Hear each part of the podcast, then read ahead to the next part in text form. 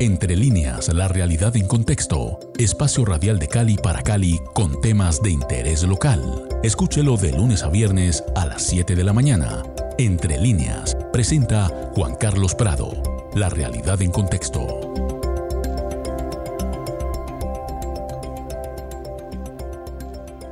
Muy buenos días amigos de Javier en Estéreo Cali 107.5 FM. Soy Juan Carlos Prado y estamos empezando Entre líneas, la realidad en contexto.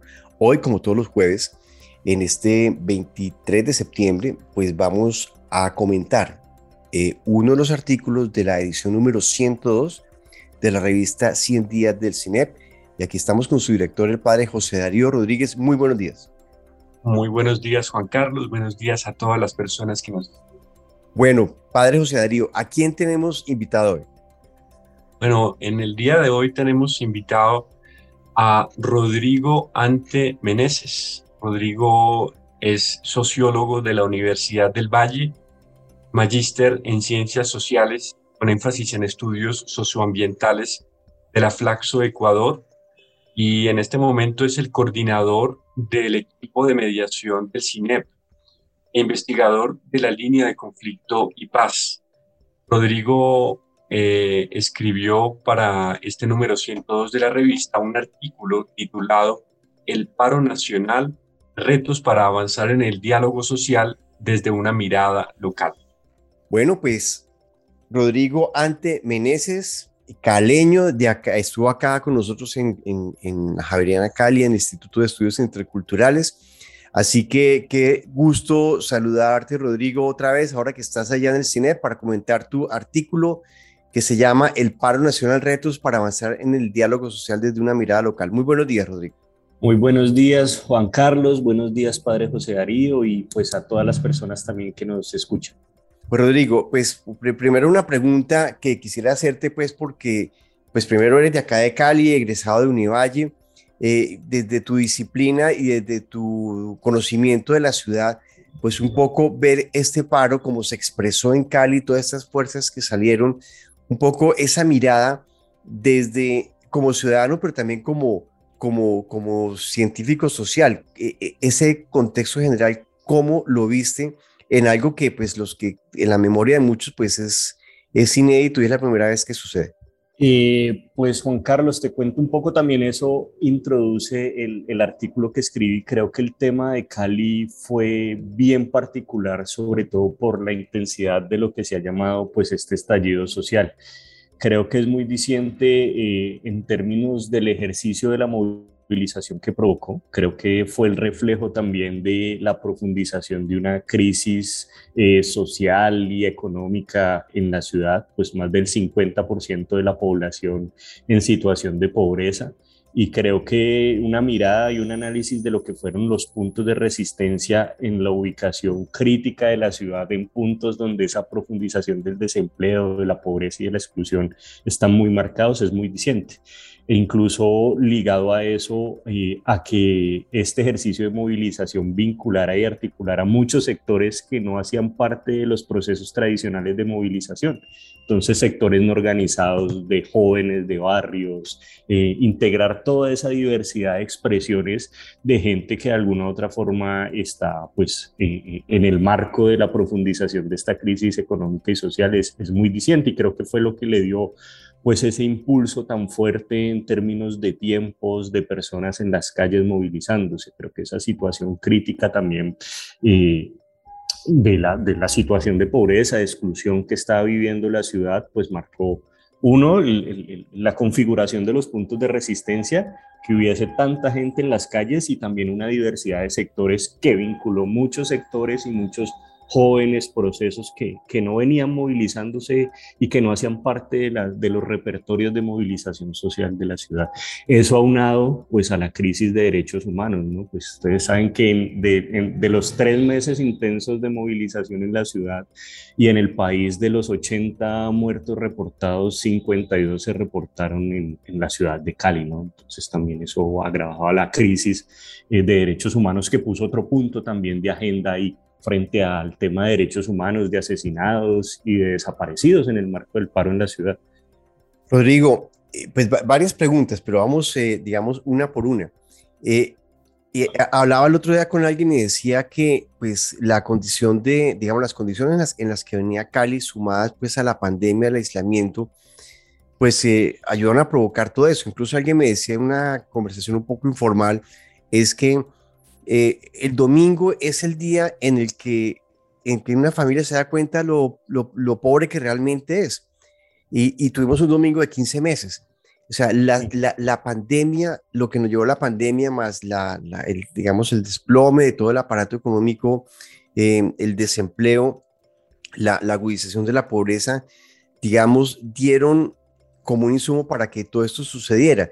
La, pregunta un poco es, eh, o sea, ¿en qué momento eh, se, digamos, se, se, generó toda esta organización social? Porque claramente no fue o, bueno, esto es mi opinión y quiero que me la rebatas si es el caso, no fue una, una, una expresión espontánea, sino que era una, una, una organización, pero frente al desasosiego que generaba todas las situaciones que tú describiste. Eh, esto estuvo, digamos, eh, organizado, ya hay organizaciones sociales expresando que antes no se expresaban, o fue una catarsis colectiva espontánea. Yo creo que tiene las dos. Yo creo que en su surgimiento y en su inicio, en las primeras movilizaciones del 28 de abril, del 1 de mayo, fue un tema muy espontáneo de muchos sectores ahogados y con un descontento impresionante que salieron, inundaron las calles de la ciudad. Y creo que la misma dinámica generó la instalación de estos puntos de, lo que se llamó puntos de bloqueo, puntos de resistencia. Y yo creo que analizar esos repertorios es bien interesante, pues frente a tu pregunta, ¿cómo, cómo empezó a surgir esto?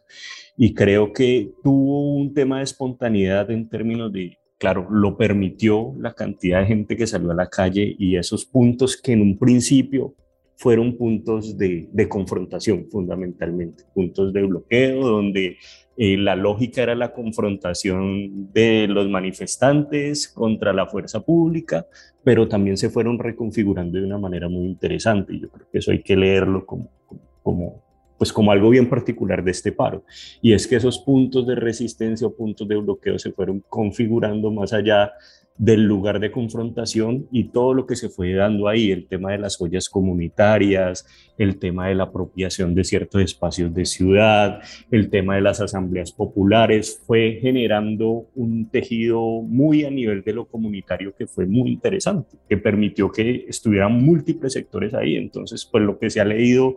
Eh, de este paro, de lo que fue las primeras líneas, pero también todo lo que se generó detrás de eso, las brigadas de salud, las ollas comunitarias con las mamás, eh, la articulación de espacios de diálogo a nivel barrial con las asambleas comunitarias, porque al final fue eso, como que yo creo que nadie pensó que eso fuera a durar tanto. Entonces esos espacios tuvieron que pasar de, de dejar de pensar en la logística de la confrontación a ser los espacios de barrio y local de pensar, bueno, y aquí cómo seguimos, cómo gestionamos esto. Y yo creo que eso generó una dinámica bien interesante a nivel local, a nivel barrial, que después, evidentemente por el desgaste del tiempo, por el nivel de asfixiamiento que estaba teniendo la ciudad en términos de desabastecimiento de combustible, de alimentación, los conflictos y tensiones que empezó a generar, pues por las dificultades del tránsito en algunas zonas, eh, pues, pues generó ese desgaste pero creo que también tuvo unos elementos bien particulares que permitieron que esa organización durara lo que duró. Rodrigo, tengo una pregunta que espero no va a sonar muy, muy, muy pretenciosa, pero es que no resisto a hacer la comparación que pues no, no, no, se puede comparar en ningún caso, pero, pero, pero me ayuda a hacer la pregunta que quiero eh, hacerte. Y es que eh, recuerdo haber leído un libro hermosísimo de una antropóloga norteamericana, Ruth Benedict, que se llamaba El crisantemo de la espada. Y básicamente fue un análisis de la cultura japonesa que lo necesitaba el ejército norteamericano para conocer eh, pues quién era su contrincante en la Segunda Guerra Mundial, que era otra cultura completamente distinta. Nada que ver con nuestro paro social, pero la pregunta va a, eh, muchos creemos que el gobierno nacional no supo leer realmente eh, lo que estaba pasando y creo yo que todavía no lo sabe leer, no interpretó. Ojalá el problema fuera tan simple como fuerza pública y el problema es mucho más profundo. Haber traído la fuerza pública fue un desacierto en vez de haber entendido en profundidad los movimientos sociales que estaban expresándose a través del paro. Eh, Pues mi lectura es que definitivamente fue un desacierto. Creo que la perspectiva, por lo menos desde el gobierno nacional eh, frente a la protesta social, fue una visión que privilegió eh, la atención militar y de represión. Y eso lo que hace es de entrada demostrar una subordinación de la mirada del gobierno de lo político al, fondo de esta conflictividad y, darle un tratamiento policivo y de seguridad. Y creo, y es un poco también la invitación de, de mi artículo, pues como, como comentaba el padre José Darío, ahorita estamos tratando de consolidar una línea estratégica de diálogo y mediación al interior del CINEP y es que eso parte de algo fundamental para establecer cualquier proceso de diálogo, de negociación, que en aras pues es algo que impulsaría también las democracias para gestionar los conflictos eh, sociales. Y es que bajo esa lógica de darle un tratamiento de seguridad y militar, pues lo primero que se hace es negar al otro como un actor legítimo, así sea con sus contradicciones y sus diferencias. Entonces esa negación del otro como un actor legítimo y esa dualidad en la que nos puso también esa tesitura que nos puso la lectura del gobierno nacional de que todos los sectores que estaban movilizándose eran vándalos, pues de alguna u otra forma legitima la violencia, legitima lo que pasó, lo que comentaba de los 80 muertos reportados en el marco del paro nacional, 52 fueron en la ciudad de Cali y niega cualquier posibilidad de encontrar una alternativas eh, dialogadas, negociadas frente a, a, la conflictividad social, que es evidente que tiene unas bases estructurales, es decir, es solo atender esa situación de violencia y esa intensidad que se dio, buscar el desbloqueo como forma de solución, sin, sin mirar de fondo las situaciones estructurales y bajo una situación muy riesgosa, que es negar a los otros, negar ese sector movilizado, incluso exponiéndolos a un riesgo que Tú, tú, sabes cómo fue el tema en Cali, que incluso no fue solamente eh, la situación de confrontación con la fuerza pública frente a los puntos de bloqueo, sino una cantidad de sectores civiles saliendo a, a disparar de manera muy impune eh, en algunos puntos y frente a algunos sectores que se movilizaron. Rodrigo, esos diálogos que se están promoviendo, es decir, eh, sentimos mucho aquí en Cali, pues que las, las, aguas están calmas, pero el problema eh, está latente. Como decías, hay unos temas estructurales que atender. Hasta donde conoces, em, se están dando esos diálogos, los distintos actores sociales están dispuestos a ese encuentro con el otro para encarar y buscar esas soluciones estructurales o estamos en un camino de polarización que ahonde más las diferencias en Cali. ¿Qué tienes sobre eso? Mm, frente a eso, pues yo señalaría algunos elementos. Lo primero es, evidente, es yo creo que desde el gobierno nacional se ha cerrado cualquier posibilidad como interlocución y diálogo, incluso que yo creo que es bastante preocupante toda esta infraestructura de diálogo social que pudo haber surgido en el marco del proceso de negociación con las FARC y se ha venido desmontando. Entonces yo sí creo que debe haber una apuesta decidida y desde, desde los procesos más locales de impulsar estos ejercicios de diálogo, de negociación, de interlocución. Y ya en el marco del paro, no solamente frente a esta estas realidades o estas problemáticas estructurales, sino también como parte de responsabilidad frente a la grave crisis de derechos humanos que desató el paro nacional. Entonces yo sí creo que el foco en estos momentos está en lo local. Creo que hay algo interesante lo que pasó en Cali con todas sus complejidades y es lo que te planteo ahora. Es básico el reconocimiento del otro como un actor legítimo. Y a mí me parece muy acertado lo que pasó en Cali con el decreto que reconoce la Unión de Resistencias Cali como un escenario que articula estos sectores y con el cual se reconoce su legitimidad para establecer procesos de conversación. Eso me parece un gran acierto. Creo que hay otras iniciativas muy a nivel local que han, han, venido apuntando a eso y creo que eso ha sido muy positivo para desescalar la intensidad de la conflictividad que tienen retos, evidentemente hay muchos retos, creo que en, establecer estos diálogos hay unos retos internos de los mismos procesos que se movilizaron, y es decir, hay una cantidad de demandas, hay una cantidad de sectores que también y lleva un proceso de aprendizaje estos procesos pues que se movilizaron para para construir consensos, para construir acuerdos, para construir el tema de cómo, cómo manejar estos espacios, cómo manejar la representatividad. Entonces creo que ahí también hay, hay, un reto bien importante frente a los sectores que se movilizaron. Espacios tradicionales como las juntas de acción comunal, eh, contra o un poco en la interlocución con estos jóvenes que antes de pronto no estaban organizados. Entonces creo que ahí hay un reto. Y creo que evidentemente, pues en el nivel ya de la conversación con la institucionalidad, pues hay, hay, muchos retos, incluso en la construcción de agenda. Es decir, eh, este paro derivó una cantidad de demandas que van desde reivindicaciones o necesidades muy a nivel local y otras muy a nivel nacional, más estructurales. Entonces, hacer esa diferenciación de agenda es importante. Pero y un poco ahí, para terminar esa pregunta, ah, hay, una, hay un elemento que yo planteo en el artículo y es por dónde iniciar por dónde iniciar. Y yo creo que frente a esta complejidad de actores, de demandas, y frente a la desconfianza que hay con la institucionalidad, creo que ese es, ese es otro elemento, se, se, profundizó la desconfianza con la institucionalidad y sobre todo el paro y la manera como, se afrontó desde la institucionalidad generó otra agenda, generó otra agenda más allá del tema de las, de las necesidades o estas demandas de fondo y fue el tema de derechos humanos. Fue el tema de derechos humanos porque la situación fue crítica. Entonces planteábamos un poco la ruta, la ruta que entiendo se planteó en las primeras conversaciones eh, de la Unión de Resistencias Cali con la institucionalidad fue, pues hay una cantidad de puntos que todavía no sabemos cómo cogerlas, pero quizás podemos iniciar por dos cosas básicas. Una, garantías para la movilización, establezcamos garantías que nos permita continuar en el ejercicio de movilización, continuar en los ejercicios que se están haciendo en los barrios. Y dos, avancemos en aras de construir confianzas en esclarecer qué es lo que pasó en la ciudad. ¿Qué es lo que pasó en la ciudad en términos de los asesinatos? ¿Cuál ha sido la responsabilidad de la fuerza pública? ¿Qué ha pasado con los desaparecidos? qué ha pasado con este tema de los civiles disparando contra sectores movilizados. Entonces yo creo que, que, esa, eh, al final se generaron esos puntos de derechos humanos y de la situación que pasó ahí. Quizás puede ser la clave para, para iniciar estas conversaciones, fortalecer un poco, acercar a las partes y la posibilidad ya de, de empezar a pensar en unas agendas ya más de largo plazo es muy delicado eh, precisamente porque no hay confianzas, porque las, los puntos son muy diversos, hay cosas que sí pueden hacer los gobiernos locales, hay otras que no.